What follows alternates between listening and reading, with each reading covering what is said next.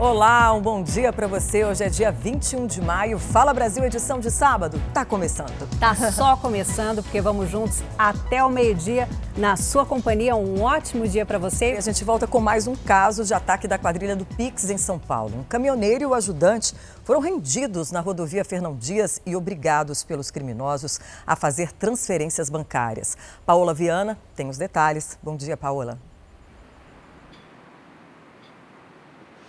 Olá, bom dia Patrícia, Talita, muito bom dia a todos. Sim, o caminhoneiro tinha acabado de descarregar a mercadoria quando voltava para a sede da empresa e foi abordado por três criminosos. Ele parou porque o caminhão quebrou, ele acionou o guincho, só que nesse momento os três indivíduos anunciaram o assalto. As vítimas, o caminhoneiro e também o ajudante dele foram rendidos e obrigados a fazer várias transferências bancárias depois de serem ameaçados várias e várias vezes. Só que do outro outro lado da linha, o guincheiro percebeu toda a movimentação e logo acionou a polícia militar. Dois dos criminosos foram presos, um deles, inclusive, tinha acabado de sair do sistema prisional e o terceiro comparsa conseguiu fugir. Agora a polícia investiga se tem outros integrantes nesta quadrilha e também se outras pessoas foram vítimas dessa quadrilha criminosa. Patrícia e Talita provavelmente né, mais vítimas do Pix. Obrigada, Paula Viana, pelas suas informações. Lembrando que daqui a pouquinho a gente vai ter uma reportagem completa sobre esse caso que a Paola estava falando. Uma mulher foi baleada agora há pouco, isso na zona leste aqui da capital paulista. Voltamos a falar com o Lucas Carvalho, que Carvalho que está no local ao vivo e traz os detalhes para a gente. Lucas, a gente se pergunta o que, que aconteceu para essa mulher ser baleada? Talita, ela chegou a ser socorrida, mas infelizmente acabou morrendo no hospital.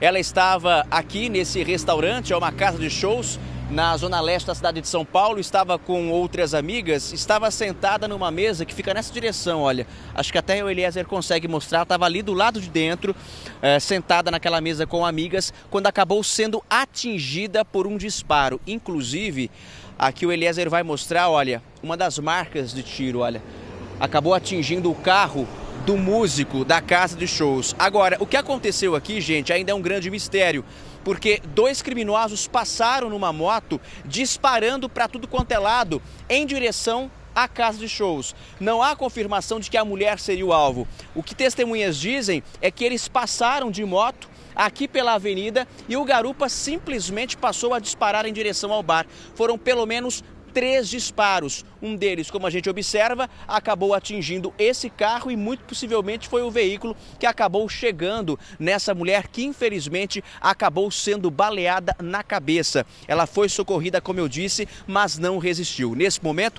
a Polícia Militar faz aqui o isolamento da área, está preservando a área porque uh, ainda é aguardada a chegada da perícia. A perícia que vai começar a colher as principais ou as primeiras provas, as primeiras várias pistas para tentar chegar a esses criminosos. E é claro, né? câmeras e circuito de segurança. Por aqui existem algumas, a câmera do próprio bar, alguns estabelecimentos que tem aqui ao redor. Essas imagens vão ser importantíssimas para que a polícia de São Paulo tente descobrir quem são esses criminosos, quem é o atirador e por que o garupa passou atirando justamente em direção a esse bar. Se havia um alvo ou se ele simplesmente passou atirando. Mas é um mistério realmente que vem aqui da zona leste da cidade de São Paulo.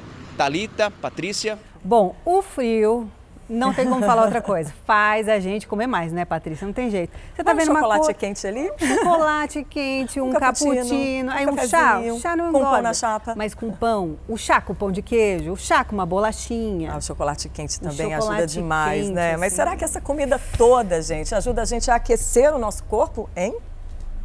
Quando a temperatura baixa, não é só frio que a gente sente, não. Parece que a fome aumenta mesmo. E aí só dá vontade de comer coisas quentinhas. Essa coisa quente, né? Chá, leite, café. cappuccino, café, pastel. É claro que a gente sempre pode escolher uma fruta, por exemplo, para a hora do lanche. Hoje eu trouxe essa banana, mas a sensação é de que o corpo pede um alimento mais quentinho, mais calórico.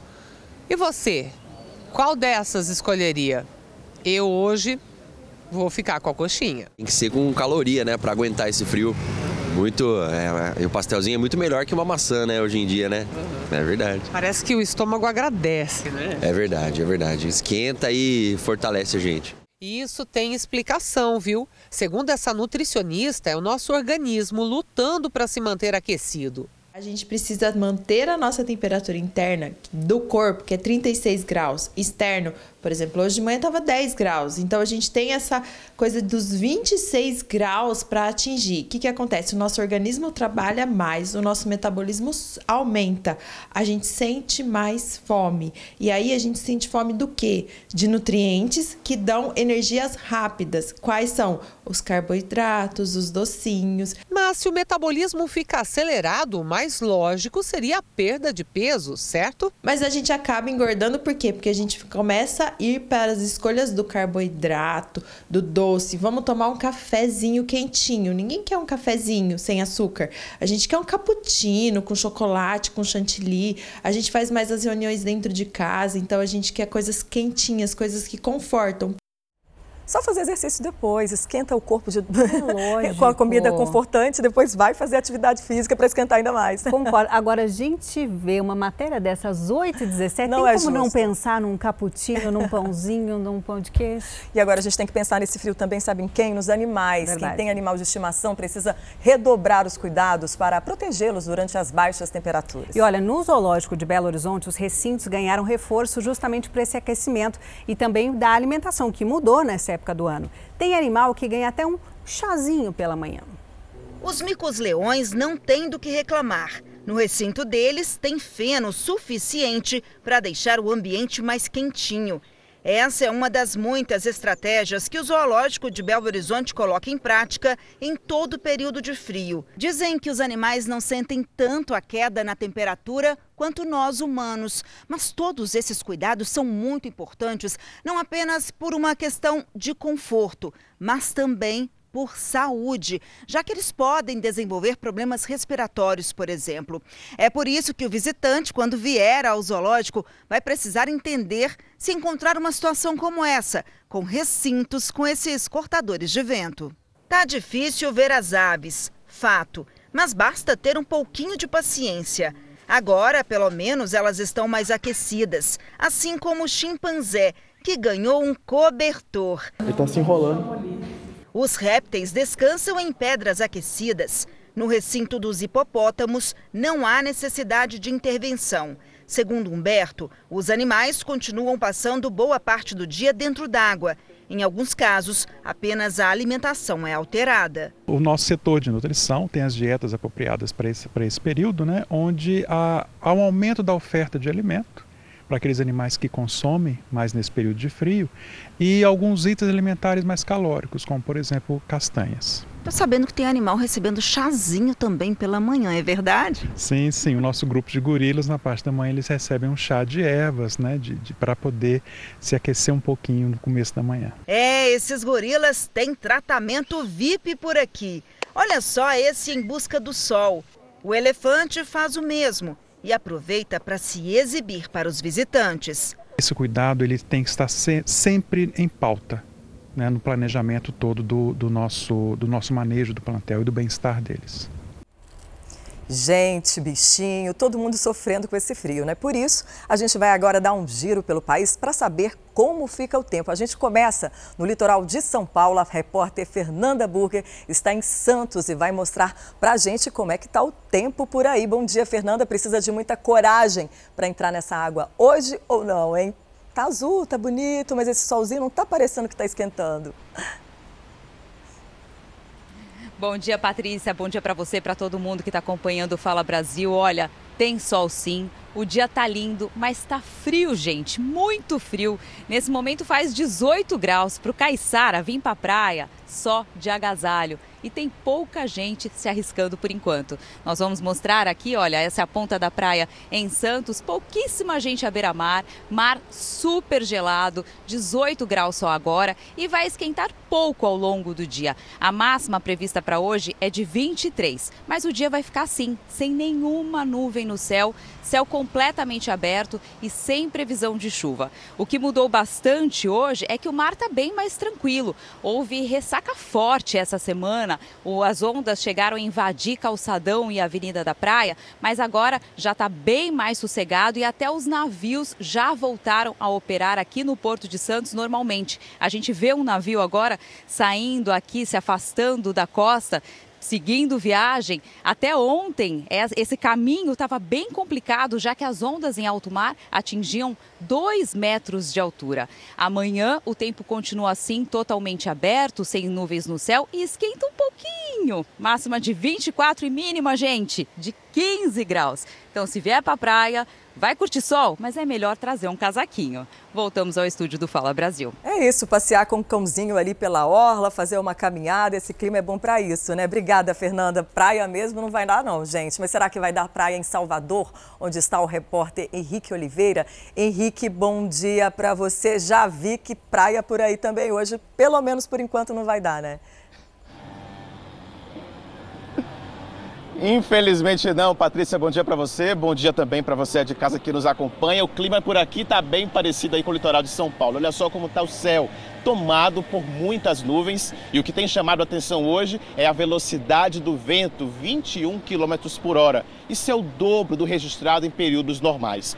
Para pelo menos hoje não tem previsão de chuva, apesar da quantidade de nuvens no céu. Amanhã a situação muda um pouco de cenário, tem uma possibilidade aí beirando os 90% de chance de chuva. Hoje a temperatura varia de 22 a 29 graus. Amanhã a situação se repete com essa diferença de ter chuva. Então, para quem planejou aí curtir a praia nesse sábado em Salvador, sinto informar, não vai ter como. A não ser que queira enfrentar uma água gelada aí com esse mar bastante agitado. É com essa imagem que eu me despeço aqui da capital baiana. Voltamos à redação do Fala Brasil. Eu acho melhor não, né, Henrique? Deixa a água gelada, a gente fica só olhando, melhor do que enfrentar, né? E daqui a pouco a gente volta a viajar por várias partes do Brasil, inclusive teve neve, viu, que congelou roupa que ficou assim do lado de fora da casa. A gente vai te mostrar daqui a pouquinho.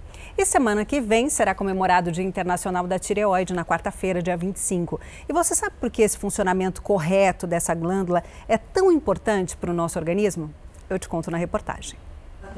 A consultora de marketing Jéssica, de 33 anos, passou por um exame de rotina no final de 2020 e o resultado foi preocupante. Apareceu nódulos uh, com tamanhos diferentes, né, suspeitos, uh, nesse exame, e com isso eles pediram para fazer alguns exames mais específicos, uh, que um desses exames era a punção, e aí nesse exame da punção foi constatado suspeita de ser maligno. O caso da Jéssica foi cirúrgico. Retirei o nódulo e retirei a tireoide por completo. A tireoide é uma glândula localizada na parte da frente do pescoço, um pouco abaixo do que chamamos de pomo de Adão. É relativamente pequena e tem forma parecida com a de uma borboleta. Os hormônios produzidos pela tireoide agem em todo o organismo. As doenças mais comuns da tireoide é quando ela não funciona corretamente, ou seja, quando ela fabrica menos hormônios, a gente chama isso de hipotireoidismo, ou ela fabrica mais hormônios, a gente chama de hipertireoidismo. E os sintomas são completamente opostos. No hipotiroidismo, nossa energia diminui. O coração bate mais devagar, o intestino fica mais lento, a pessoa fica mais constipada, a unha não cresce muito, fica fraca, quebra, a pele fica mais seca, o cabelo cai, tudo que a gente não gosta, né? No cérebro também acontece a mesma coisa, ele fica devagar, a pessoa perde um pouco de memória, fica sonolenta, não tem disposição. Mas aquilo que mais chama a atenção é que o nosso peso começa a aumentar sem motivo aparente, a pessoa começa a engordar. Já no hipertireoidismo, a nossa energia aumenta. A pessoa fica agitada, irritada, gesticula bastante, não consegue dormir, tem a sensação que tem bastante energia, não quer parar, mas fica cansado, né, com toda essa agitação. O coração fica com batedeira, pode aparecer tremor nas mãos.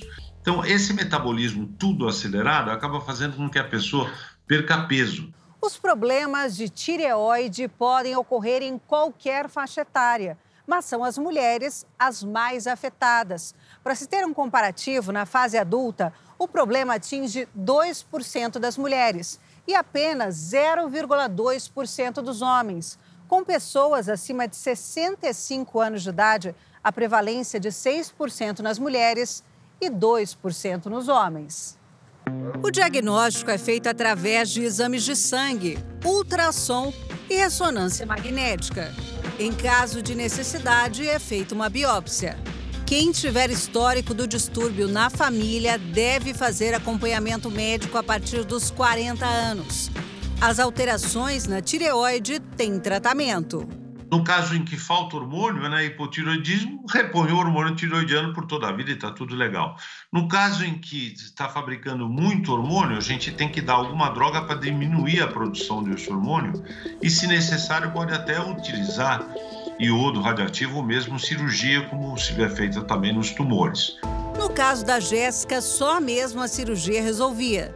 E um ano depois do procedimento, ela garante que está muito feliz. Obviamente que eu tomo um remédio para fazer uma reposição hormonal, fazer o papel da tireoide, mas eu vivo normalmente, faço exercício físico, viajo, é, vivo a vida com a família. E atenção para esse caso absurdo e também cruel, né? Foi presa no Rio de Janeiro a madrasta suspeita de envenenar os dois enteados com chumbinho. De, uma, um deles, uma jovem de 22 anos, morreu depois de ficar 13 dias internada. Caso cruel, né, Patrícia? Assustador pensar que em 2022 ainda tem pessoas que envenenam outras pessoas é, para matar, ainda mais com um parentesco ali, né, enteados. Já o adolescente de 16 anos conseguiu escapar. Ele contou que começou a passar mal depois de um almoço na casa da madrasta, em que um feijão estava amargo e tinha pedrinhas azuis, e depois foi servido para ele. Jane se lembra com carinho da filha mais velha. Fernanda só era sorrisos, Fernanda só era amor para ter a vida interrompida assim de uma forma tão cruel. Fernanda Carvalho tinha 22 anos. Era jovem, saudável, mas depois de uma refeição na casa da madrasta onde morava, começou a passar mal. O que eles me relataram, os sintomas dela foi tonteira, suor frio, a língua enrolando e espumando. A jovem ficou 13 dias internada e morreu em 25 de março depois de uma parada cardíaca. Os médicos não fizeram exame toxicológico e o corpo dela também não passou por exame de corpo de delito no IML. A causa da morte foi registrada como um choque séptico, uma infecção generalizada que causou a falência dos órgãos. Dois meses depois, foi o irmão mais novo, de 16 anos, que teve os mesmos sintomas após uma refeição também dada pela madrasta. Bruno vem da, dessa mesma casa do pai da madrasta é, com os mesmos sintomas da Fernanda, de um suposto feijão que ele comeu, com gosto amargo e pedrinhas azuis. O adolescente foi socorrido pela mãe e ficou cinco dias internado. Teve alta deste hospital nesta quinta-feira. Jane procurou a polícia. O pai dos jovens confirmou em depoimento que os filhos tiveram os mesmos sintomas na casa onde vive com a atual mulher. A Polícia Civil agora vai pedir a exumação do corpo de Fernanda para fazer um exame mais detalhado e constatar se a jovem foi mesmo envenenada. Segundo a investigação, os médicos já encontraram a presença de um material tóxico no sangue do irmão caçula. Cíntia Dias Cabral, suspeita de envenenar os enteados, prestou depoimento nesta sexta-feira e foi presa. Ela confessou para os filhos que de fato teria envenenado a Fernanda e teria, envenen é, teria tentado envenenar o Bruno. A motivação seria por ciúmes do marido é, com os filhos. Inacreditável. Bom, a Cíntia confessou para os filhos dela, né, que tinha tentado matar, né, o filho e que matou a Cíntia. Mas a defesa, né, de Cíntia Dias Cabral diz que vai provar a inocência dela. E sobre esse caso, a repórter Aline Pacheco tem mais informações. Aline, bom dia para você. Quais são aí os próximos passos da investigação? Oi, Patrícia, bom dia a todos. O primeiro passo vai ser a exumação do corpo da Fernanda. para fazer um exame mais completo e tentar encontrar indícios de que ela pode ter sido envenenada. Outro depoimento importante será dos médicos do hospital, já que o Bruno foi levado para o mesmo hospital que a Fernanda e acabou sendo atendido por médicos que também assistiram a irmã nos 13 dias que ela esteve no hospital. Então, comparando o estado de saúde deles, é possível também traçar se os dois teriam sido vítimas do mesmo tipo de envenenamento. O que, aconteceu quando a polícia chegou até a casa da Fernanda, quando a mãe fez a denúncia? Eles foram direto buscar o feijão. E aí, nesse momento, foi mandado tudo para análise. Só que antes do resultado dessa análise sair, a Cíntia tentou se matar. Ela foi levada para o hospital e logo depois ela foi levada então para a delegacia. E foi no momento em que ela estava prestando depoimento na delegacia que a justiça expediu esse mandado de prisão. Mas para a família materna essa história só piora, porque nos 13 dias que a Fernanda esteve internada, a Cíntia postou várias fotos com o marido, com a filha que, ele teve, que ela teve ali com esse marido, o namorado da Fernanda e o enteado Bruno, dizendo que a Fernanda era forte, que ela iria se recuperar. Postou depois, quando ela partiu, dizendo que ela era uma estrelinha, usou até uma música da Marília Mendonça. E tudo isso pode agravar a situação dela perante a justiça. Então, depois da exumação do corpo e todos esses detalhes, a justiça também pode pedir para prorrogar esse mandado de prisão dela. A gente vai seguir aqui do Rio de Janeiro acompanhando. Voltamos ao estúdio do Fala Brasil. Aline, eu continuo com você ao vivo. É um caso que choca, né? Todo mundo, né? Nesses últimos dias só se falou disso. E a Cíntia postava isso, né? Que você disse, coraçõezinhos e mensagem nas redes sociais. Essa é a Cíntia, tá? A madrasta, para você que está chegando agora, justamente para disfarçar, não levantar nenhuma suspeita de que ela poderia ser a autora desse envenenamento.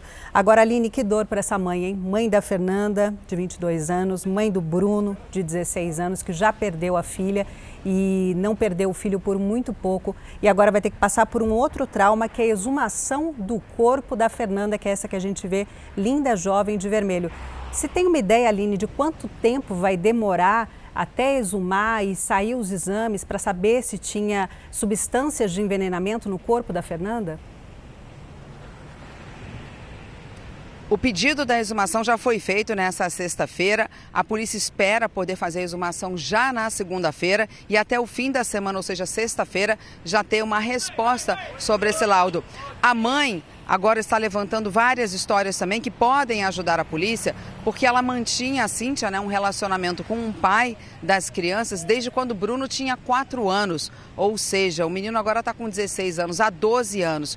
Então, todo um exame também psicológico com o Bruno vai ser feito para tentar mostrar que ao longo desse tempo todo ela teria tido reações, falas ou mesmo documentado alguma coisa que possa comprovar todos esses ciúmes que ela tinha das crianças e que elas já estariam sob ameaça de vida com essa mulher durante esses 12 anos. Tudo isso para a polícia também pode agravar, então um exame psicológico vai ser feito no menino também. E claro, a defesa começa a querer entrar com um recurso de querer provar que ela é inocente, mas dizendo que ela estaria sofrendo de algum tipo de distúrbio nesses últimos anos de relacionamento e que os ciúmes então teria motivado isso, mas que ela não teria feito o ato do envenenamento. Mas tudo isso a polícia essa semana vai investigar. Obrigada, Aline Pacheco, pelas suas informações e a gente continua nesse caso também. E olha, dois homens foram presos após uma perseguição policial por quase 15 quilômetros pelas ruas de São Paulo. A dupla estava em um carro roubado. A gente volta a falar ao vivo com o nosso repórter Lucas Carvalho. Lucas, o carro havia sido levado de uma enfermeira poucos dias antes? Exatamente isso, exatamente isso. Pouco dias, poucos dias antes dessa perseguição, uma enfermeira havia sido assaltada. Essa mulher estava a caminho do trabalho, indo para o segundo plantão do dia, quando ela foi abordada por dois criminosos que chegaram numa moto. E os ladrões levaram, além do carro, os pertences e o celular da vítima também. Pois bem, nessa perseguição policial, os agentes desconfiaram da atitude dos dois suspeitos, deram ordem de, pala, de, parada, de parada, melhor dizendo, mas eles evidentemente não obedeceram. A polícia havia checado pela placa que aquele carro era roubado e aí começou a perseguição, a perseguição que reuniu várias viaturas da Polícia Militar de São Paulo por ruas da zona sul da capital, pelo menos 15 quilômetros de perseguição. E esses criminosos eles foram batendo em veículos ali durante essa perseguição perseguição, colocando também em risco a vida de outras pessoas que não tinham absolutamente nada a ver com a história. Num determinado momento, eles já não tinham mais condição de fuga, eles já tinham perdido um pneu, eles foram obrigados a parar e aí os policiais conseguiram, portanto, deter esses dois criminosos que foram presos. Então a polícia conseguiu prender esses dois homens e também recuperar esse carro que havia sido roubado de uma enfermeira a caminho do trabalho. Essa mulher que inclusive havia sido bastante ameaçada durante a ação criminosa, viu? Patrícia, Talita. Pois é, Lucas, a gente vai ver agora o relato da vítima, a enfermeira, contando que os criminosos tentaram atirar. O garupeiro era era mais tranquilo, o da frente era bem agressivo. Eles tentaram atirar, só que a arma não funcionou. Eles pegavam na arma assim, batiam na arma e o negócio não funcionava, e eu lá, não conseguia soltar o cinto. Nossa, imagine os segundos que ela passou na cabeça de saber que podia morrer a qualquer momento, né? Ex-alunas e estagiárias de um colégio da Aeronáutica do Rio de Janeiro alega que, alegam que foram vítimas de assédio sexual. A Ordem dos Advogados do Brasil vai acionar o Ministério Público para denunciar os abusos à Justiça. As denúncias de assédio sexual atingem dois professores de uma instituição militar de ensino no Rio de Janeiro. As primeiras suspeitas foram registradas em 2014, mas as investigações não avançaram e tudo foi arquivado. Pegar uma adolescente, colocar na frente do assediador, na frente de todo aquele aparato e diz agora denuncia, é uma forma de intimidar e inclusive constranger a vítima, né? Os abusos teriam continuado. Estagiárias da escola também teriam sido alvos do assédio. Ele mandou uma mensagem numa rede social é, dizendo que sonhou comigo, é, que me beijava, que fazia algumas coisas no, nesse sonho comigo e eu não, não dei muita abertura para ele terminar de falar. Em determinado momento do curso a gente estava sentado em roda, né, para debate do, do assunto tratado e ele colocou a mão na minha perna. A partir daquele dia eu não voltei mais na escola. Eu não consegui concluir o meu, meu estágio obrigatório.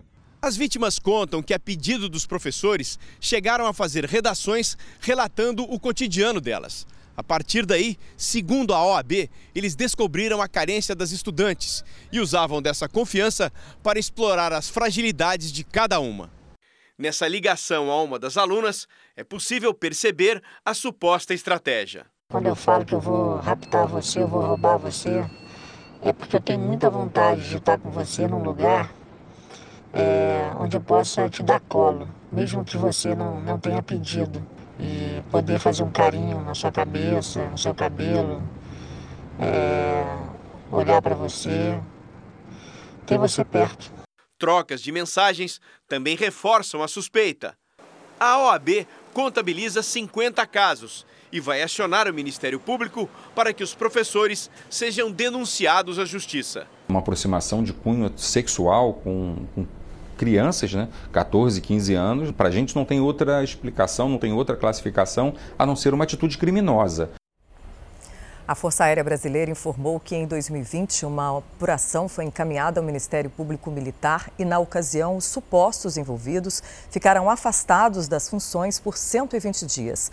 Além disso, também foram instaurados processos administrativos para checar a existência de faltas disciplinares dos dois professores.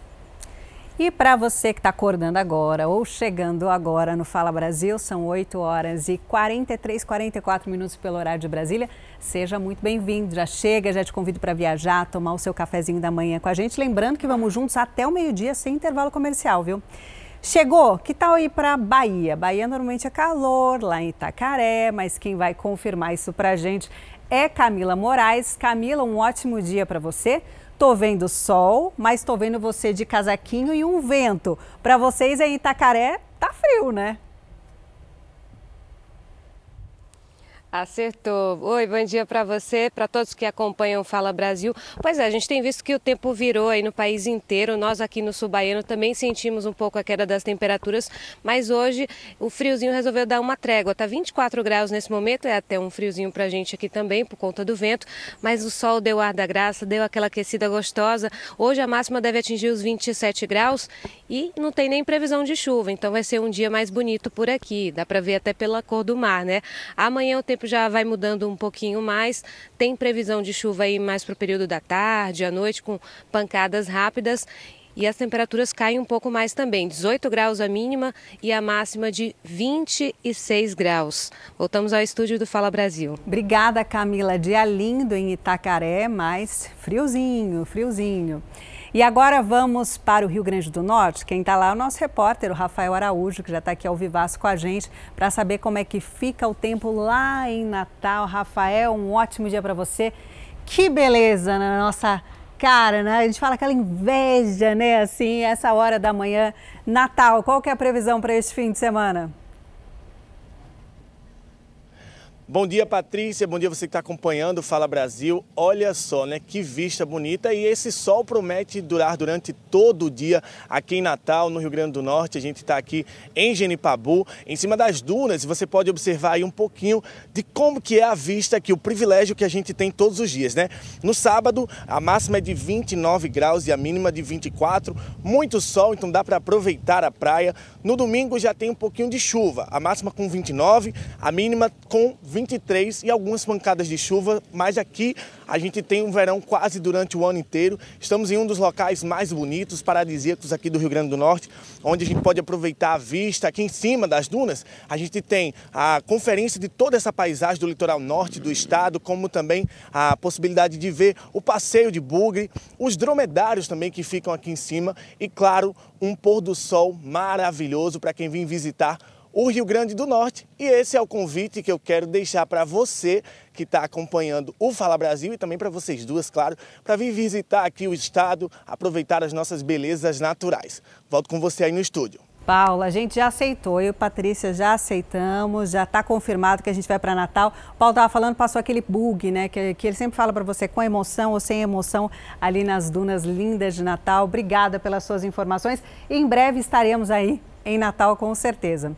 Agora vamos saber como é que fica o tempo na capital do Amazonas, na região norte do Brasil. Quem tem as informações é Paulo Carneiro. Paulo, um bom dia para você. Você está numa região aí do centro de Manaus, onde sobe o rio. Contextualiza para a gente, por favor. Bom dia.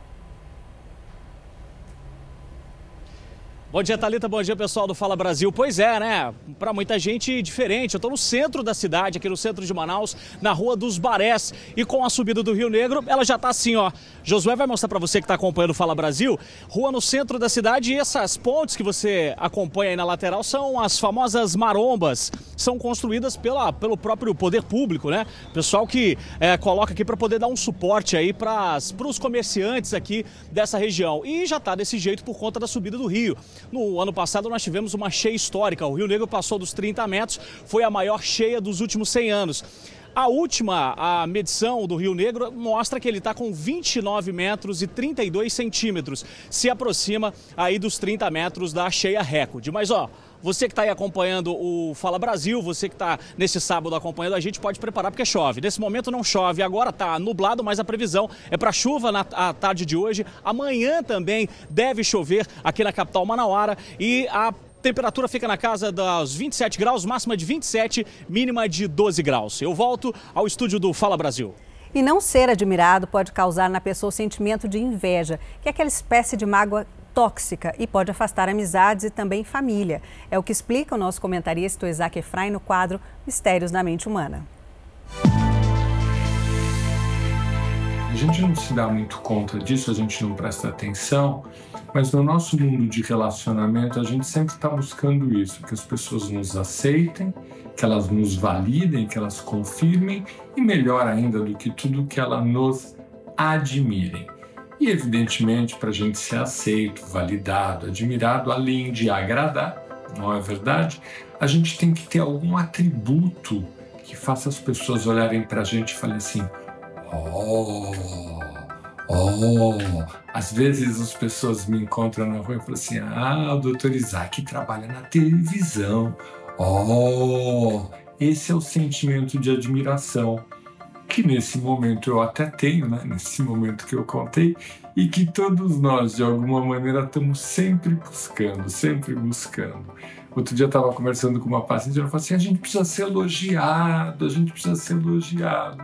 E nem sempre a gente luta de verdade para valer por isso. A gente acha que essa admiração tem que pura e simplesmente acontecer, sendo a gente do jeito que a gente é. E aí é que acontece o grande problema. Existem pessoas que realmente conseguem atingir determinados atributos, serem mais bonitas, serem mais espertas, serem mais inteligentes, ou seja, se cantarem melhor, cantar melhor é uma coisa legal, né, de estar tá falando. E quando essas pessoas são admiradas e o meu desejo era o desejo de ser admirado, quem vem correndo é o sentimento de inveja. É assim, para eu poder me sentir protegido, eu tinha que ser validado, aceito e admirado. O mais admirado possível. Porque aí, evidentemente, além de ser poderoso, eu não ia correr risco nenhum. É fácil de entender, não é? Quando meu time é campeão, as pessoas teriam que ter obrigação de me admirar. A gente tem esse tipo. Quando alguém, na minha forma de enxergar, detém esse poder, tem essa capacidade, e eu acho que eu estou abaixo dela, não tenho tanta razão para ser admirado quanto ela, vem o sentimento de inveja. Por ser um sentimento agressivo, um sentimento de destruição, é um sentimento tóxico. Por ser um sentimento de comparação, é um sentimento que faz sempre, sempre quando nos domina, quando a gente é dominado pela inveja, faz a gente se sentir inferior, para baixo, e aí começa um ciclo vicioso terrível, né? Porque quanto mais para baixo eu, eu fico, mais eu quero ser admirado. Quanto mais eu quero ser admirado, mais inveja eu sinto. Quanto mais inveja eu sinto, mais para baixo eu me sinto. Mais uma armadilha da mente.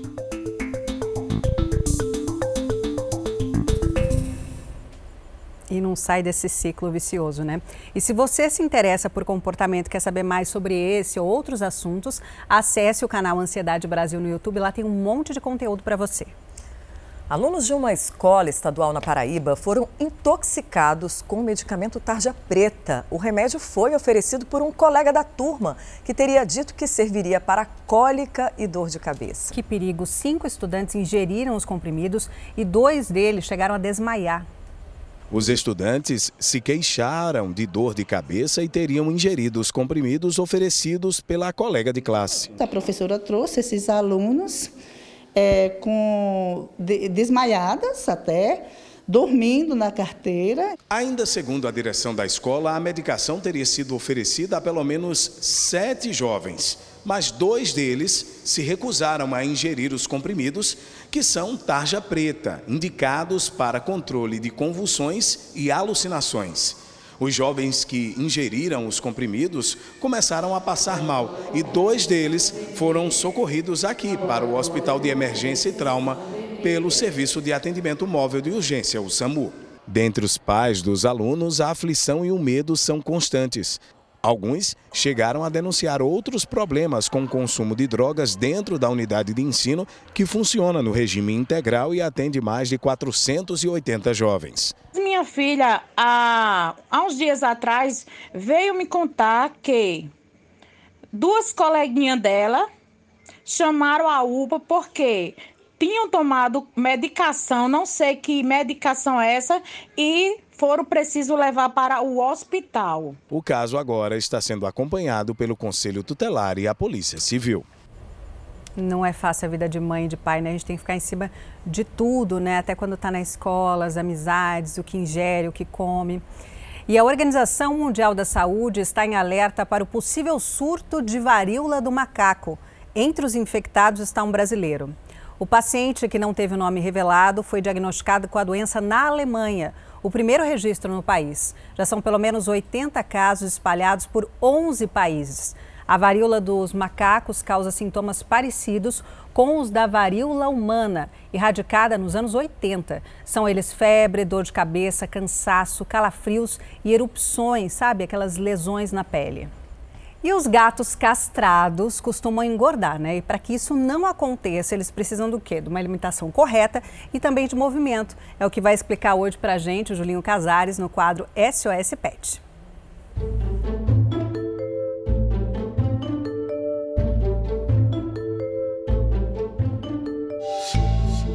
No SOS Pet dessa semana, nós vamos falar da alimentação ideal para gatos castrados e filhotes, para cada fase da vida. E depois da castração, eles podem mudar fisiologicamente e comportamento, ficarem mais calmos, menos agressivos e menos ativos. Se você tem um gato em casa castrado, é muito importante você prestar atenção no VT de hoje, porque a gente vai dar várias dicas e tirar várias dúvidas também. Fica ligado agora no SOS Pet.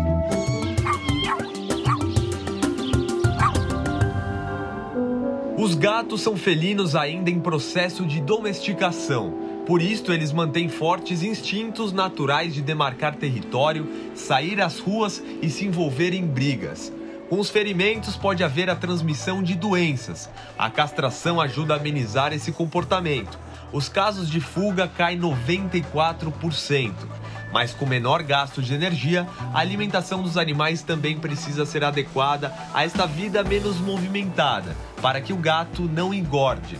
É o que explica a Mariana, médica veterinária especializada em nutrição animal. Castração, ela vai acabar diminuindo, por exemplo, a produção de hormônios sexuais, óbvio. Isso aí vai estar tá, uh, relacionado com essa diminuição da atividade física. é normal. E ele só vai engordar se não for feito o manejo alimentar correto desse animal. Então, o importante é fornecer um alimento correto, procurar um médico veterinário para que ele passe a quantidade correta de né, alimento que esse animal pode comer. A ração úmida é mais indicada para que o animal absorva também a água. E no caso dos filhotes castrados, a alimentação precisa atender às necessidades específicas dessa fase. Ter um alimento específico para esse tipo de animal, ele vai ser importante, né, para evitar o excesso de peso, né, o ganho de peso, mas ao mesmo tempo mantendo, né, a sua necessidade fisiológica, né, suas necessidades nutricionais adequadas. Atividades físicas e novos estímulos também são muito importantes para a qualidade de vida dos felinos. Como os gatos gostam de ficar no alto, uma dica é colocar no ambiente prateleiras para que possam subir, arranhadores e brinquedinhos. Passear na rua também pode ser bom.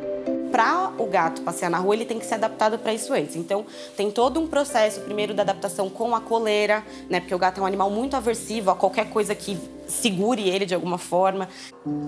Aqui na Associação Maria Isabel, que recebe gatos abandonados, todos os animais são castrados assim que atingem a idade apropriada para esse procedimento. A Daniela é fundadora da ONG. Ela diz que a orientação dos veterinários é fazer a castração porque ajuda a evitar doenças nas fêmeas, como tumores mamários e infecções no útero.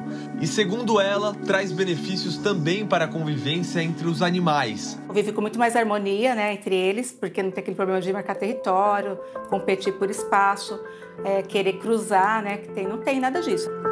Aqui na ONG estão 40 gatos adultos e 20 filhotes que comem ração específica para castrados. Os animais estão à espera de um lar, mas nem todos são adotados. Esse é outro benefício da castração, o controle da população de gatos. Só a castração que vai dar jeito nesse, no número de abandono, né?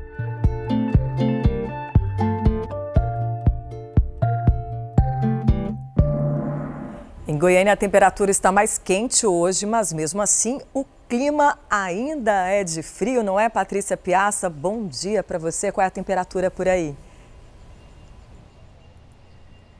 Olá, bom dia para você, bom dia a todos. Olha, tem sido difícil levantar da cama nos últimos dias aqui em Goiânia, viu? Hoje um pouquinho mais quente, a mínima foi de 7 graus durante a madrugada, agora faz por volta dos 11 graus e a máxima para este sábado não deve passar dos 27 graus. A gente está aqui no Parque Vaca Brava, um dos cartões postais da cidade, que normalmente nesse horário já está cheio de gente, de família passeando e por enquanto o movimento é tímido. Quem apareceu apareceu, veio mesmo em busca de sol, ali de tentar se esquentar, né, dar aquele passeio com o cachorro, mas as famílias, as crianças ainda não apareceram por aqui, vão levantar da cama provavelmente um pouquinho mais tarde para aproveitar esse friozinho que a gente não está muito acostumado. Até a garça, olha só, a gente tem aqui o flagrante dela se esquentando ali no sol, quietinha, né, aproveitando para poder dar aquela esquentadinha. Para amanhã, domingo, já vai estar tá um pouquinho mais quente com máxima de 10 graus, perdão, com mínima de 10 graus e máxima de 28 graus.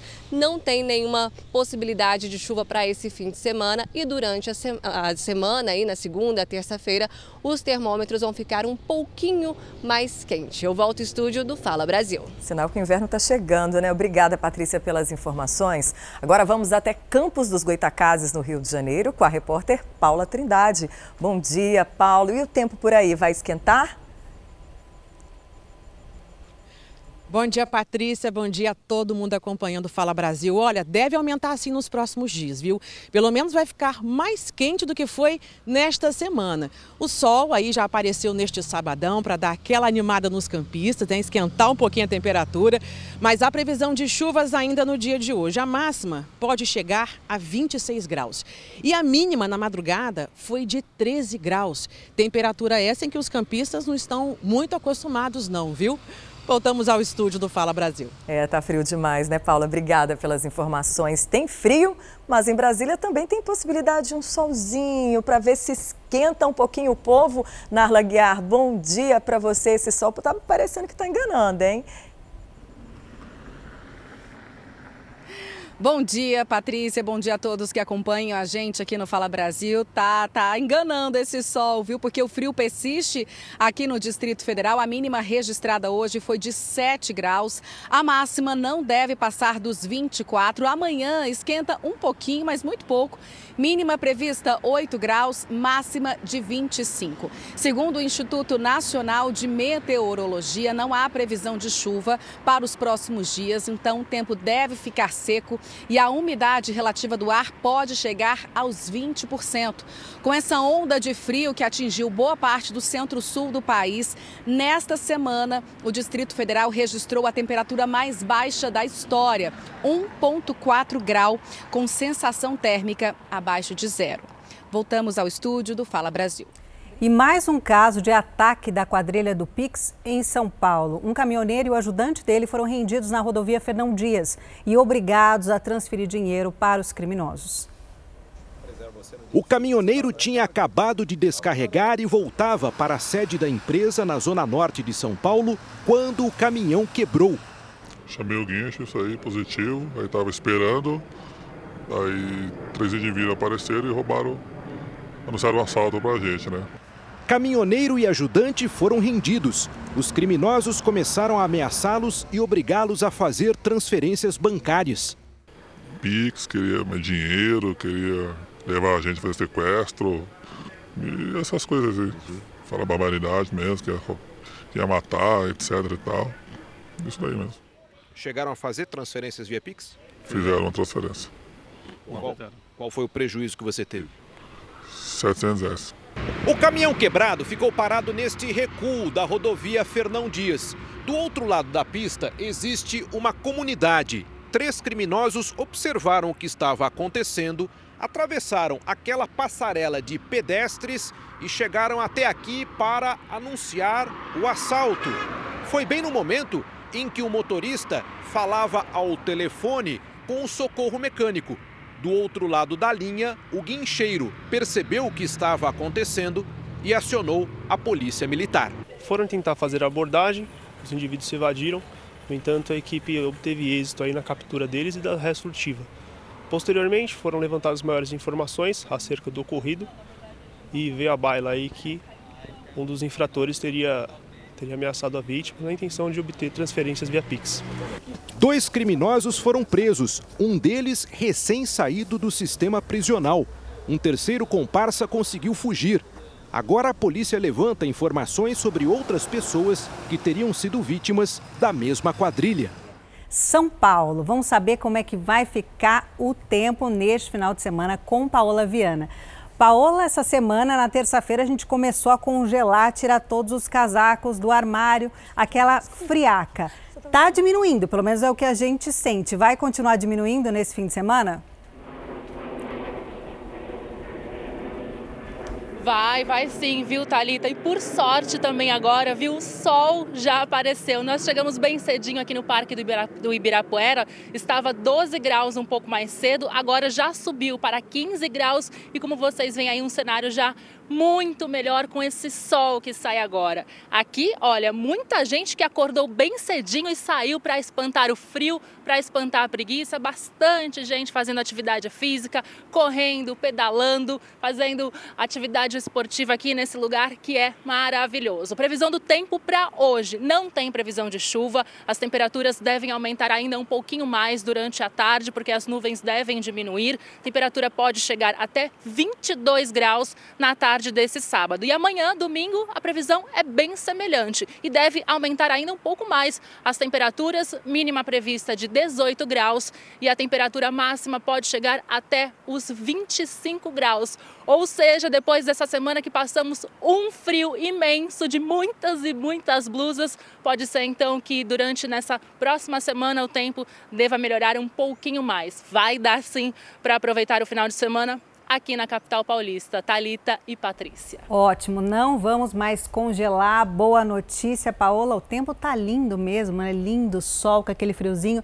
E o pessoal, mesmo no frio, ali no Ibirapuera, correndo, praticando atividade física, né? O Ibirapuera, que é um dos cartões postais da capital paulista e muito convidativo nesse dia bonito, mas tem que ir agasalhado ainda, né? Obrigada, Paola, pelas suas informações ao vivo pra gente.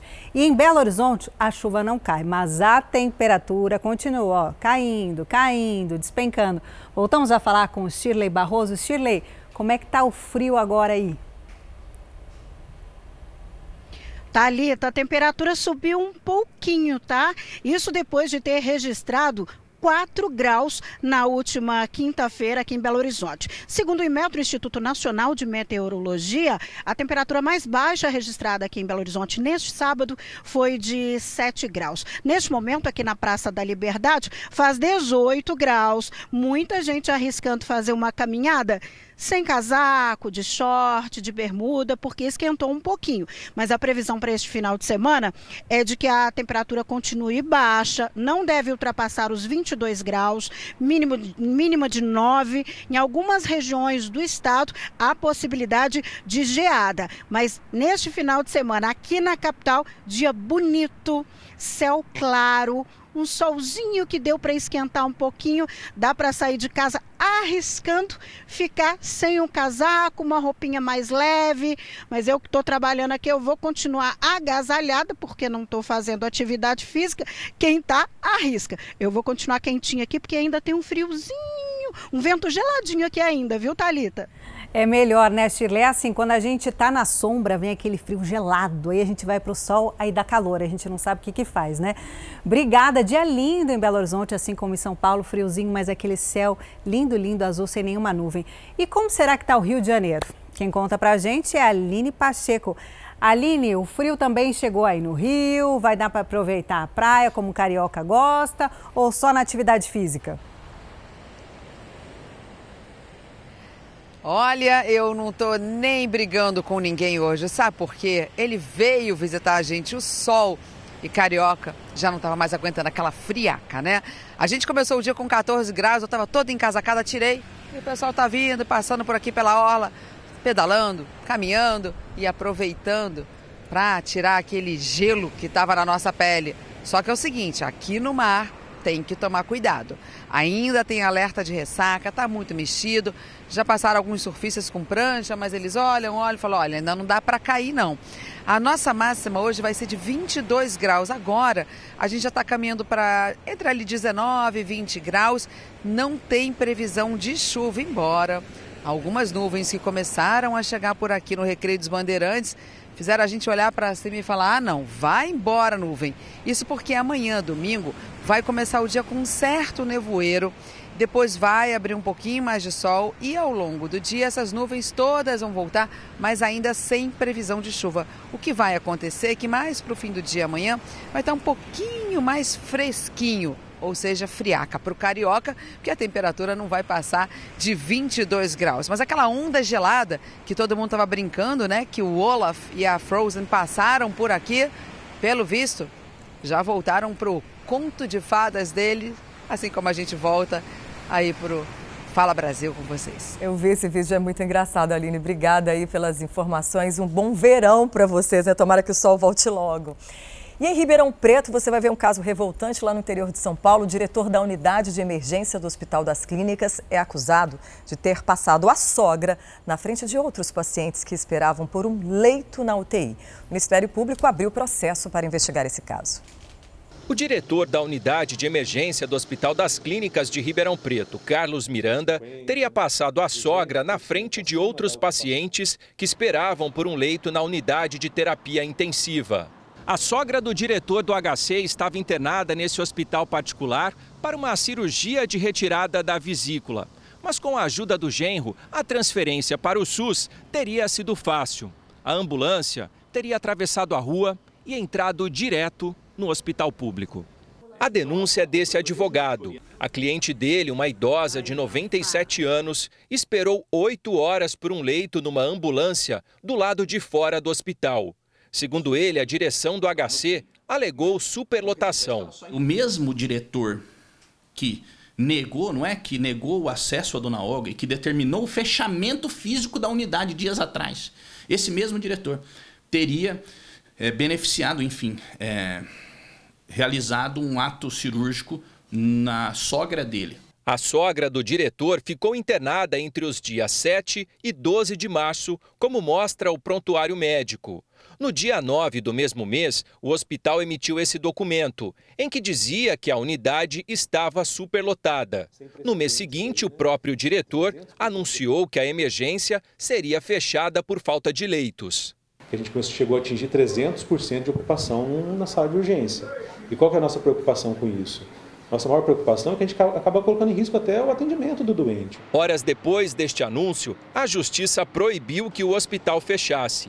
A Secretaria de Saúde do Estado exige que todo doente passe pela triagem que controla vagas e encaminha os pacientes para os hospitais de acordo com a gravidade dos casos. Segundo o médico responsável pelo serviço em Ribeirão Preto, o nome da sogra do diretor não estava no registro. Eu acabei verificando no nosso sistema, não tem nenhuma passagem, não tem nenhum registro nesse, nesse, desse nome. O Ministério Público recebeu a denúncia e abriu processo para investigar o caso. Se esse fato ocorreu realmente, isso é extremamente grave e isso vai reclamar também providências severas por parte do Ministério Público. É gravíssimo. Não conseguimos falar com o diretor do Hospital das Clínicas de Ribeirão Preto, Carlos Miranda. A assessoria de comunicação do hospital informa que o caso será apurado. A Secretaria de Saúde do Estado ainda não se pronunciou. 3 milhões e meio de pessoas podem sacar a partir de hoje parte do FGTS. Narla Guiar, voltamos ao vivo com você. Quem tem direito e qual valor, hein?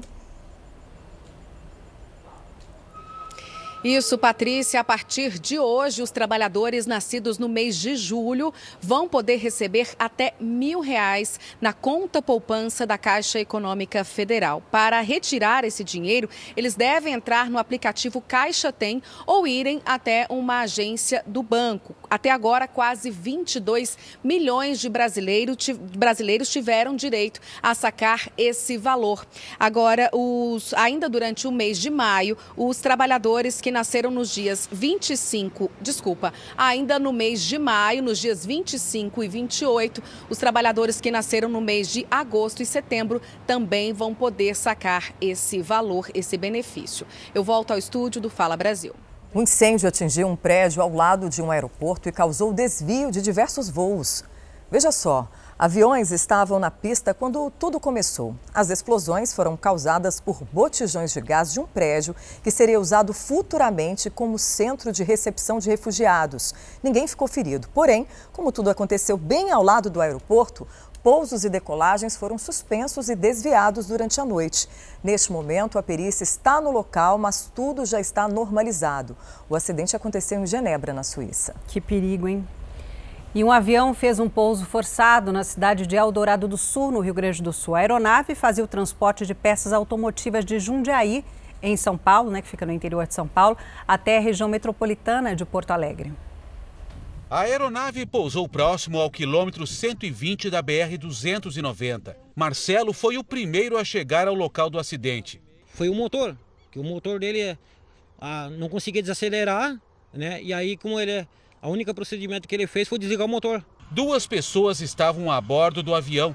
O piloto, um coronel reformado da aeronáutica, teve uma fratura no braço. O copiloto teve ferimentos leves. Antes da chegada da ambulância, um fazendeiro emprestou um trator para auxiliar no resgate das vítimas. As autoridades perceberam que algo estava errado com a aeronave e se mobilizaram para o resgate mesmo antes de o avião pousar. Tinha uma viatura em ronda aqui no local, assim como uma viatura da Brigada Militar que também estava em policiamento na região e viram o avião muito baixo voando. A aeronave decolou de Jundiaí, em São Paulo, com destino à região metropolitana de Porto Alegre. O pouso forçado aconteceu nessa plantação de arroz antes que o avião chegasse ao Aeroclube de Eldorado do Sul, a dois quilômetros daqui. De acordo com os tripulantes, uma falha técnica teria provocado o acidente. Segundo a Brigada Militar, o avião transportava peças automotivas. A aeronave, operada pela Sales Serviços Aéreos, empresa de São Paulo, consta como regular nos registros da Agência Nacional de Aviação Civil, a ANAC. O caso vai ser investigado por autoridades aeronáuticas. Tá tudo caro, né, gente? Com a inflação alta e o custo de vida corroendo os salários, as famílias estão fazendo malabarismo para o dinheiro render, né? Eu acho que essa é a palavra, né? Corroendo e malabarismo. Em São Paulo, uma modalidade que pegou é a compra de roupas por quilo, isso mesmo, onde é possível levar mais roupas por menos dinheiro. Com o aumento da inflação, as pessoas passaram a buscar alternativas para tentar economizar. Nessa loja, por exemplo, o quilo do jeans sai por 50 reais. Em média, o cliente consegue levar duas calças por esse valor. Já em uma loja convencional, uma calça sairia por cerca de 100 reais. Foi a primeira vez que a Ivete comprou roupa por quilo e ela provou. Gostou desse estilo de compra? Gostei do estilo de compra. A dona de casa encheu a sacola. Saia, tem calça jeans, camisa jeans. No caso da Giovana, comprar roupas assim já virou costume. Eu acho bastante coisa aqui. Da última vez que eu vim, eu levei bastante calça, blusa, eu achei bastante coisa, eu acho bem bacana. Quem escolhe esse tipo de compra busca praticidade e variedade. Nessa loja aqui, por exemplo, você pode levar desde jogos de cama até roupas para todos os gostos.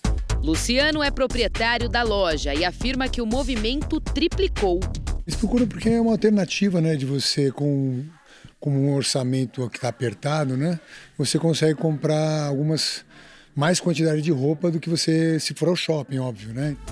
Segundo o IBGE, dados coletados no primeiro trimestre de 2019 e no mesmo período deste ano mostram que o rendimento do trabalhador teve uma queda de 7,2%. Com menos dinheiro, a saída é economizar. E por isso Valéria veio comprar roupa para a família toda. Vim eu, minhas duas filhas e meu esposo. Eu vim com elas, né? Porque adolescente é meio exigente, gosta de algumas roupas que às vezes ir na loja não acha. Eu falei, ah, vamos lá que vocês vão achar e um preço mais acessível me pagar para a família. Segundo a Associação Brasileira de Indústria Têxtil e de Confecção, o setor faturou 194 bilhões em 2021.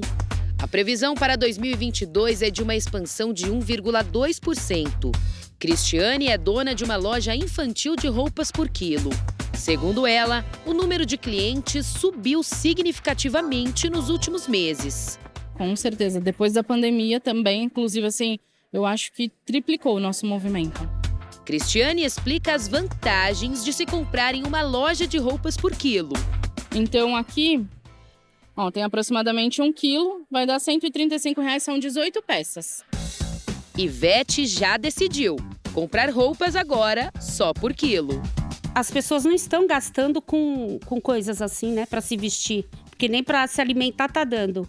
E aí quando a gente vê assim uma coisa fácil, né, não tão cara, aí eu acho que é muito bom. Muito bom, uma ideia muito legal que ajuda muita gente nessa época de inflação alta, está sobrando cada vez menos, né? E agora vamos saber como fica o tempo em algumas capitais do país. Vitória, no Espírito Santo, quem está lá, Daniele Cariello, que vai dar vai contar pra gente se vai dar praia ou é melhor pegar o agasalho porque o vento tá forte, né? Bom dia. Ei, Patrícia, bom dia para você, para todo mundo que nos acompanha. Olha, eu diria que está no meio do caminho. o sábado amanheceu com temperaturas mais baixas, ali entre 14 e 15 graus, mas agora, ó, já começou a ficar fresquinho, tô com manguinha curta.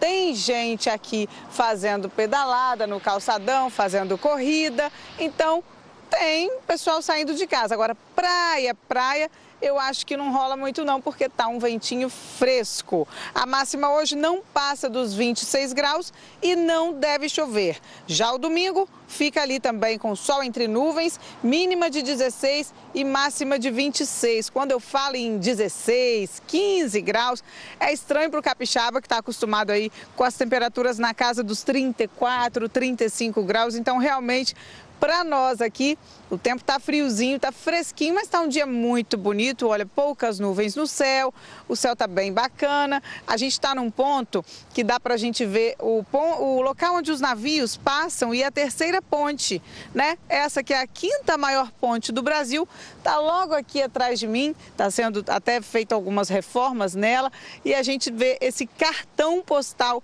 de tantos capixabas. Tem o convento da Penha lá atrás também. Realmente eu estou num cenário muito bonito, muito visitado pelos turistas e que dá acesso a várias praias. Mas como eu disse hoje, acho que não rola praia não. Hoje deve ficar o pessoal que está com coragem sai de casa para fazer um exercício, uma caminhada. E aí, quem quer leva um agasalhozinho. Não está tão frio, mas também esquece, não vai fazer calor por essa semana por aqui. Eu volto com vocês no estúdio do Fala Brasil. Lindo cartão postal, obrigada pelas suas informações. O bom desse giro é que a gente conhece um pouquinho de cada cidade, né? Agora a gente vai saber como fica o tempo em Belém, a capital paraense, nesse fim de semana. Edson Carvalho está lá. Poços, bom dia para você. Qual é a previsão para esse fim de semana, hein? Bom dia, Patrícia. Bom dia, Talita. Bom dia a todos que assistem ao Fala Brasil. Sabe que Belém vai um pouquinho na contramão desse frio do resto do país, né? Por aqui tá quente. O sábado amanheceu ensolarado, mas algumas nuvens já começaram a aparecer por aqui. A temperatura mínima registrada agora de manhã foi de 22 graus. E com as nuvens que vão estar presentes à tarde e à noite, devemos ter também chuva. Por isso, a máxima só deve chegar aos 31. No domingo, esse cenário se repete. Uma manhã ensolarada, com nuvens aparecendo e com possibilidade de chuva à tarde e à noite. Temperatura para amanhã chegando a uma mínima de 23 e a uma máxima de 33 graus aqui na Quente Belém. Volto com vocês aí no estúdio do Fala Brasil. E um golpista está na mira da justiça. Um mandado de prisão foi expedido contra o homem. Ele aluga carros e depois não devolve para as locadoras. Depois que os golpes foram divulgados, o estelionatário simplesmente desapareceu. Igor é dono de uma locadora com uma frota de 40 veículos. O suspeito chegou até o empresário dizendo que queria alugar três carros. Quando o suposto cliente deixou de pagar o aluguel dos carros, Igor desconfiou que tinha caído em um golpe. Ele falou que ia me dar um cheque para cobrir os aluguéis em atraso. Aí eu falei que estava tudo bem. Quando ele me deu esse cheque, ele me deu um cheque sem fundo. Até que eu resolvi procurar a polícia.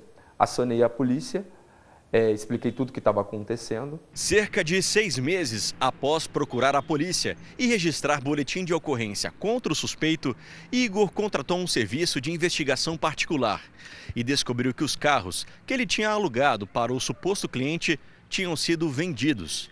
Dois veículos já foram localizados. Um dos carros estava com um homem na região metropolitana de Belo Horizonte que tinha comprado o veículo do suspeito. Gilberto Correia Santos foi denunciado pelos crimes de estelionato e apropriação indébita. Um mandado de prisão preventiva contra o suspeito foi expedido no último dia 26 de abril. Se tem notícias sobre o paradeiro dele? Não. É, inclusive, em alguns processos, até para a citação dele, está sendo difícil de localizá-lo. Outros mais antigos ele apareceu, mas hoje não se sabe onde ele está. Uma família está revoltada depois que um homem preso por não pagar pensão alimentícia foi morto dentro de um presídio de Minas Gerais. A polícia informou que ele teria morrido de forma natural, mas o laudo do ML mostrou que ele foi afogado. Foi assim que Nilson entrou na penitenciária José Abranches Gonçalves, em Ribeirão das Neves. E foi com esses hematomas que o corpo do comerciante foi entregue à família. É só revolta mesmo, porque ele saiu bem de casa, muito bem. E para voltar para a gente dentro de um caixão é muito triste. Nilson foi preso no dia 15 de fevereiro porque devia cerca de 11 mil reais em pensão alimentícia ao filho de 20 anos. Segundo o advogado dele, o comerciante não conseguiu arcar com o valor porque tinha dificuldades financeiras. Como ele pagava é, 80% sobre o salário mínimo, ele continuou, no período de crise da, da pandemia, ele continuou pagando sobre o salário antigo. Pagava, mas acabou deixando um resíduo acumular que totalizou 11.300. O alvará de soltura foi concedido pela Justiça três dias após a prisão, depois que a companheira de Nilson conseguiu pagar a dívida. Mas quando o defensor chegou à penitenciária para dar a notícia ao cliente, teve uma surpresa. Um dos, dos agentes penitenciários, o chefe deles, veio até mim lá na portaria e disse que havia ocorrido um incidente e que o meu cliente estava morto. No boletim de ocorrência, os policiais penais alegam que o homem precisou ser levado a uma unidade de pronto atendimento porque se sentiu mal. De acordo com eles, na volta, Nilson se recusou a entrar na viatura. Os agentes dizem ter sido agredidos e, por isso, usaram a força para conter o preso. Como foram gerados hematomas, o grupo teve que ir a uma delegacia registrar um boletim de ocorrência. Nilson também deveria passar por um exame de corpo de delito, mas durante a espera ele teria sentido falta de ar e, por isso, precisou ser encaminhado pelos próprios policiais a um hospital. No laudo do Instituto Médico Legal, consta que o comerciante já estava morto quando recebeu atendimento. Os legistas atestam que havia hematomas espalhados pelo corpo e que a causa da morte foi afogamento. Nem sei te dizer o que eu sinto, para falar a verdade. Eu sinto raiva, eu sinto ódio. Eu fico triste por não saber o que aconteceu com ele de fato, né? Porque eu não sei o que aconteceu com ele. Nem sei te falar. Tudo mudou na minha vida de, lá para cá. É muito revoltante. Agora, atenção, uma notícia que acaba de chegar de São Paulo. Uma pessoa ficou ferida depois que um caminhão carregado com sacos de areia tombou em uma avenida movimentada na zona oeste da capital paulista. Nossa repórter Paola Viana está no local e tem as informações ao vivo para a gente. Paola, é com você. Sim, inclusive o caminhão continua tombado aqui nessa avenida bastante movimentada da região do Butantã. Segundo informações da Polícia Militar, que continua aqui ainda preservando o local, o motorista vinha por essa rua aqui quando de repente perdeu o freio, acabou batendo naquela árvore ali e também numa carreta que estava estacionada aqui na rua. Por sorte, apesar do susto, Talita e Patrícia, eles ficaram apenas com ferimentos leves o motorista e o ajudante que estava com ele aqui no caminhão. Os dois foram socorridos na hora pelo SAMU e levados para o hospital universitário. Só o trânsito um pouco complicado aqui no local, porque já que o caminhão continua tombado aqui na rua, o local precisou ser interditado, então os motoristas estão precisando encontrar uma rota alternativa. O caminhão, olha, vinha carregado com vários e vários sacos de areia. A carga continua aqui ainda no local. É provável que demore um pouco ainda para liberar a rua aqui na região do Butantã, na zona oeste de São Paulo. Por sorte também, ninguém ficou ferido aqui no local. Patrícia e Thalita. Agora, gente, vida de mãe não é fácil, não é nada fácil. Você não pode se distrair um minuto, segundos, que o bebê vai lá e quer? Apronta com a gente. Uma mulher deixou o celular desbloqueado com o filhinho de dois anos. Adivinha? O menino pegou o celular e começou a pedir hambúrgueres por um aplicativo de comida. Foram 31 hambúrgueres no total, somando 61 dólares mais ou menos. E o bebê hacker aí, tranquilão, ainda foi generoso, viu? Deu 16 dólares de gorjeta. Contando o valor da entrega e outras taxas, a brincadeira saiu por 91 dólares, mais ou menos 450 reais. A mãe só percebeu o estrago, o prejuízo, quando começou a receber ali as notificações no celular e viu que o entregador estava ali na porta com a encomenda. A criancinha comeu só metade, tá, de um hambúrguer.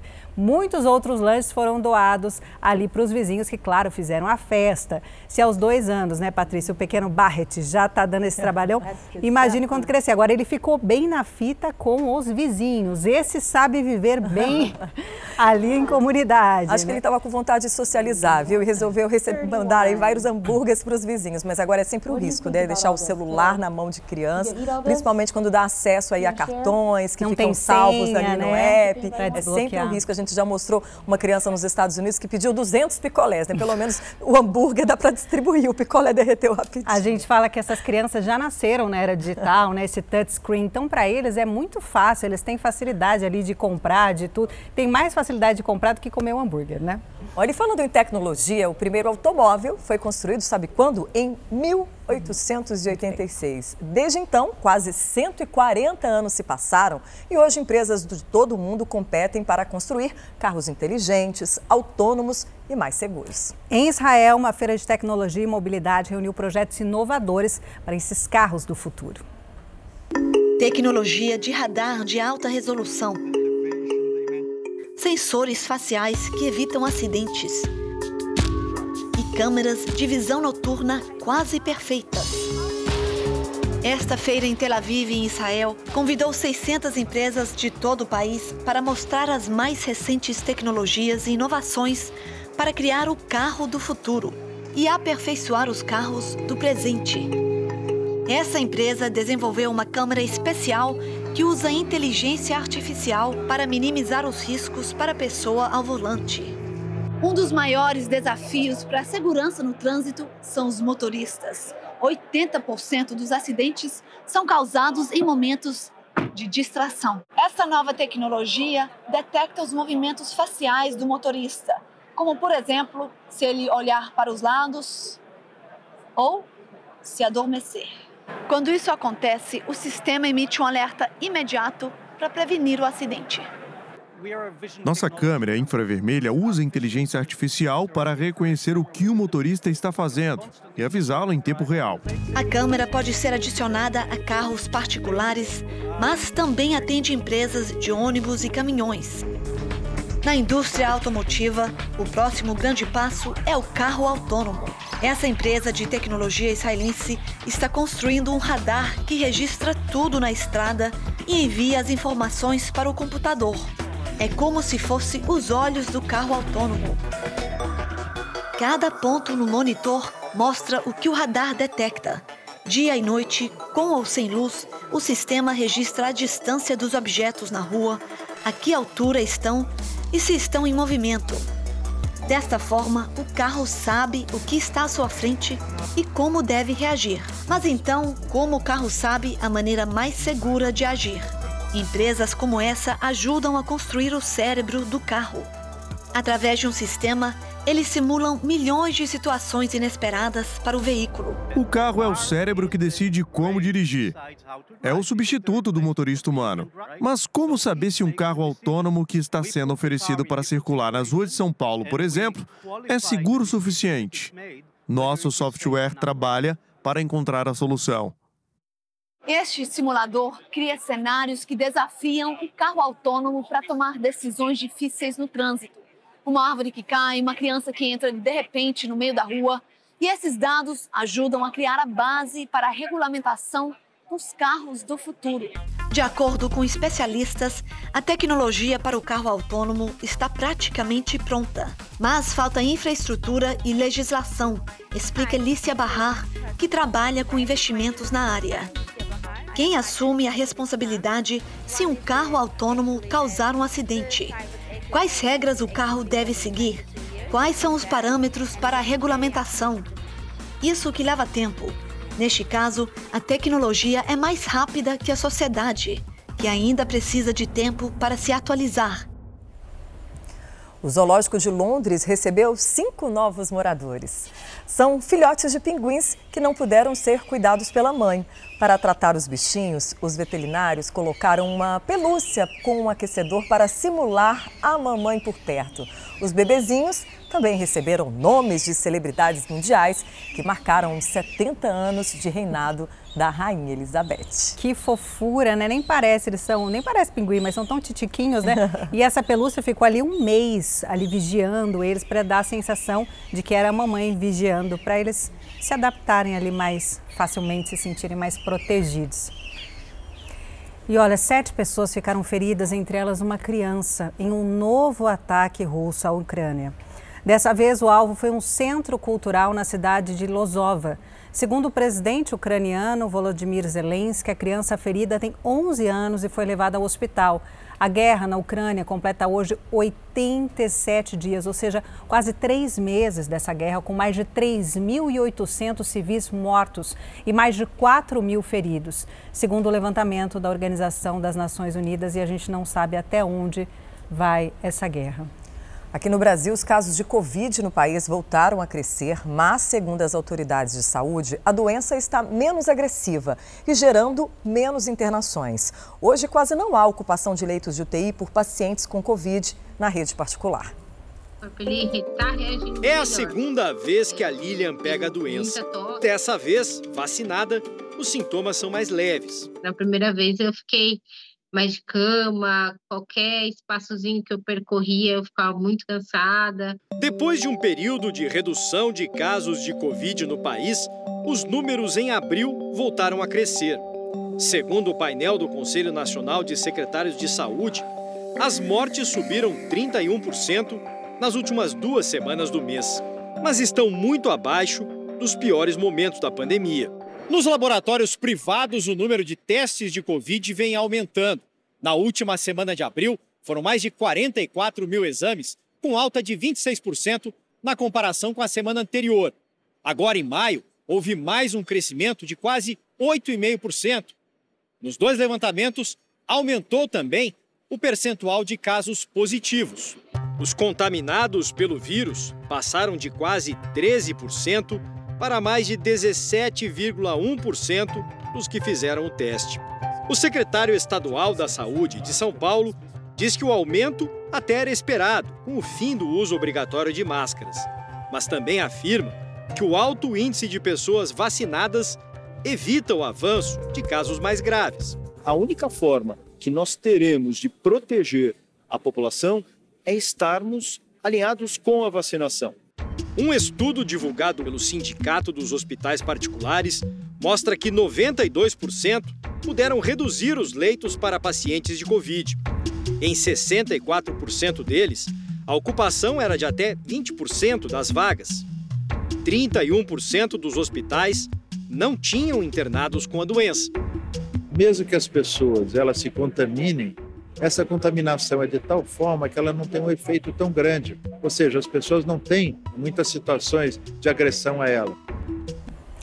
E no Rio Grande do Sul, uma mulher é suspeita de se passar por um major, se passar por major do Exército Brasileiro. Segundo a Polícia Civil, ela teria aplicado golpes em dezenas de pessoas. O prejuízo passa dos 200 mil reais.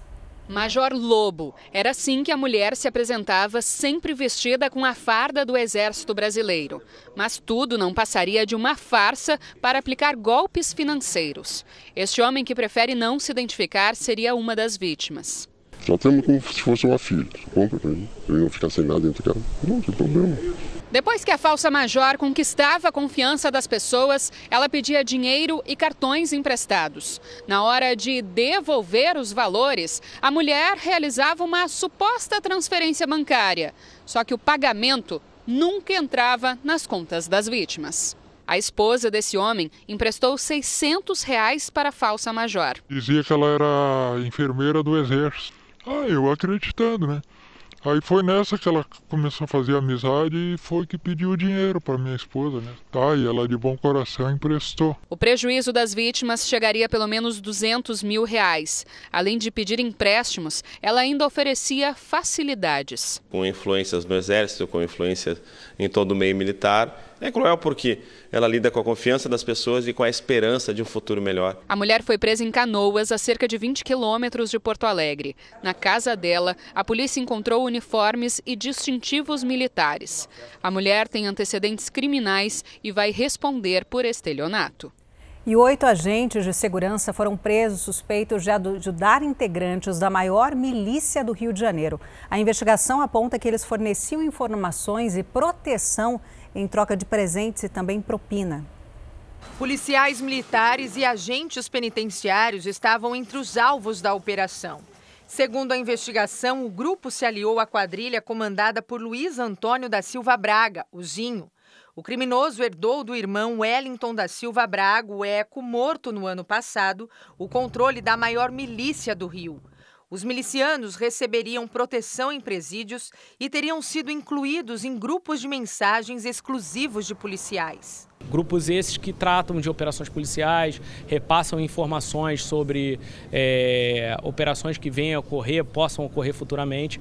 Então, eles tinham acesso a essas informações privilegiadas. Armas, joias e cerca de 70 mil reais foram apreendidos. A investigação começou depois da apreensão de cinco celulares de um dos chefes da quadrilha no ano passado. Nos aparelhos foram encontradas conversas entre os milicianos e os suspeitos. Um deles, um agente penitenciário casado com uma delegada.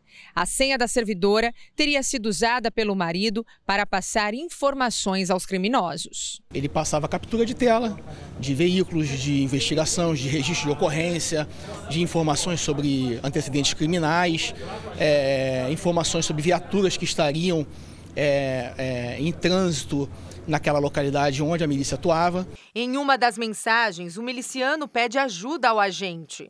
Um mandado de busca e apreensão foi cumprido na casa da delegada, Ana Lúcia da Costa Barros. Não houve nenhuma constatação da do envolvimento dela com a milícia. E essa representação vai permitir que, com a análise do material apreendido na, na casa dela, a gente retire qualquer tipo de dúvida é, da conduta da, da colega que foi objeto de busca e apreensão.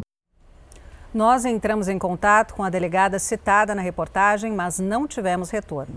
Agora a gente vai direto ao vivo para a zona sul de São Paulo. Um funcionário de uma obra ficou ferido depois de ser soterrado e a nossa repórter, a Paola Viana, já está lá. Paola, o que foi que aconteceu?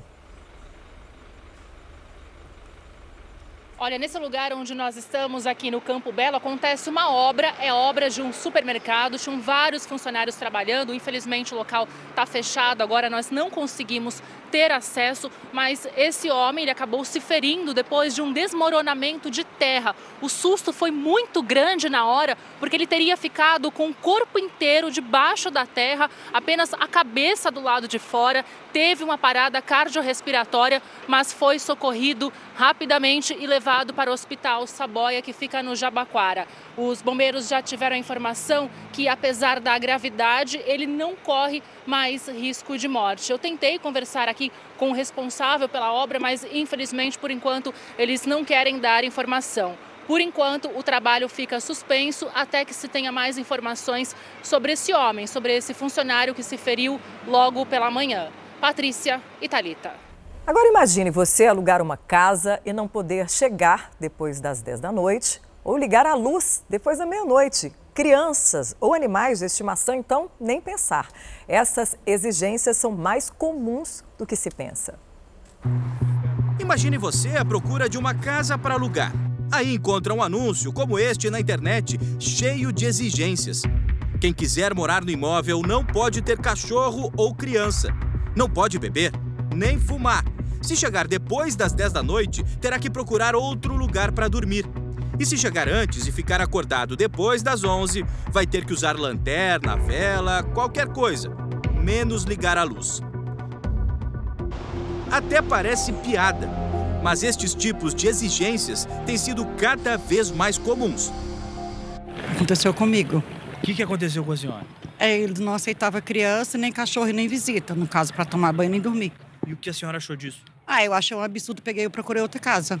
Teve um no grupo que a mulher até falou assim que aceita sua entrada na casa até 10 horas da noite. Você está alugando, a pessoa está pagando, você não pode às vezes ter filho, não pode ter animal, você não pode fazer nada praticamente. Estão alugando a casa para você ao mesmo tempo não estão alugando nada. Não pode ter filhos. Aí você fica limitada a não poder ter filhos também? A Rosiane precisava de um imóvel confortável para receber os clientes dos serviços de cerimonialista e fotografia que ela oferece em Campo Grande, Mato Grosso do Sul. Ela disse que até se sentiu constrangida diante de tantas exigências quase impossíveis de serem cumpridas. Em resposta, a moradora de Campo Grande também postou um anúncio, em tom de brincadeira. Requisitos para alugar uma casa em Campo Grande, Mato Grosso do Sul. Um mês de fiança, um mês para papelada, um mês para imobiliária, um mês para o advogado, um mês apenas porque sim. A gente às vezes faz piada da situação, mas na realidade é, é igual é muito constrangedor. Está cada vez mais difícil alugar um imóvel também por causa do preço. Em abril, a cidade de São Paulo registrou o maior valor médio do metro quadrado desde 2019. R$ 39,51 é a cotação média do metro quadrado do aluguel na maior cidade do país, alta de 1,28% em relação a março. No Rio de Janeiro, o reajuste do preço foi ainda maior, 2,16% sobre março. Para este advogado, especialista em direito imobiliário, algumas exigências podem ser consideradas razoáveis, visando o bem-estar de todos os moradores, no caso de um condomínio, por exemplo. A recomendação é sempre o bom senso para todas as partes. Desafiar as regras que são exigidas não vale a pena na visão do advogado. E se o locatário se sentir constrangido, pode até entrar na justiça todos os cidadãos têm o direito de sair de casa a hora que quiserem e voltarem a hora que desejarem. É, todos os cidadãos têm o direito de ligar a luz ou ficar a madrugada inteira acordada. Quantas pessoas trabalham na madrugada? E foi presa a mulher suspeita de matar a enteada envenenada no Rio de Janeiro. O irmão da vítima, de 16 anos, também ingeriu esse veneno, mas sobreviveu. Cíntia Mariano Dias Cabral vai passar pelo menos 30 dias na cadeia. Ela pegou prisão temporária. Cíntia é suspeita de tentar matar envenenado um enteado de 16 anos e será investigada também pela morte da irmã do jovem. Ela se recusou a prestar depoimento formal, se reservando ao direito de só falar em juízo, mas informalmente a madrasta teria confessado o crime. Ela confessou para os filhos que de fato teria envenenado a Fernanda e teria, envenen é, teria tentado envenenar o Bruno. E os filhos falam isso em seus depoimentos. Fernanda Carvalho, de 22 anos, morreu no último dia 27 de março, depois de ficar internada na UTI por 13 dias, no Hospital Albert Schweitzer, em Realengo. A jovem, que era saudável e se preocupava com a boa alimentação, passou mal depois de fazer uma refeição com o pai e a madrasta na casa deles. A mãe diz o que aconteceu. Os sintomas dela foi tonteira, suor frio, a língua enrolando e espumando, começando a ficar dura. Dois meses depois foi a vez do irmão. O menino contou que comeu arroz, feijão, batata frita e bife, mas o feijão tinha um gosto amargo. Ele questionou sobre, sobre o gosto amargo e, e vai mexer na comida, encontra pedrinhas azuis, onde a madrasta arranca o prato da mão dele, põe mais feijão, é, fala para ele para de palhaçada. O adolescente ficou internado cinco dias no mesmo hospital, mas conseguiu se recuperar. O delegado aguarda os prontuários médicos de Fernanda para saber qual foi o quadro de saúde apresentado por ela no hospital. Se os documentos não forem suficientes para determinar a causa da morte, o delegado pretende pedir a exumação do corpo da jovem. Vai ser averiguado através do prontuário médico dessa Fernanda e caso haja a necessidade, não descartamos é, até mesmo a exumação do cadáver. O irmão já prestou depoimento. Os médicos dele alertaram a delegacia que encontraram no sangue a presença de um material tóxico. Os investigadores pediram mais laudos que podem apontar qual tipo de veneno ele consumiu. Cíntia foi transferida para um presídio no complexo penitenciário de Jericinó, em Bangu. Se ficar comprovados os crimes, ela vai responder por homicídio e tentativa de homicídio qualificado. E o Fala Brasil, edição de sábado, fica por aqui. Um excelente dia para você. Obrigada pela companhia. Mais notícias ao vivo no Balanço Geral. Você fica agora com The Love School. Um ótimo dia para você, um ótimo fim de semana. Obrigada pela sua audiência. Bom dia. Tchau, tchau.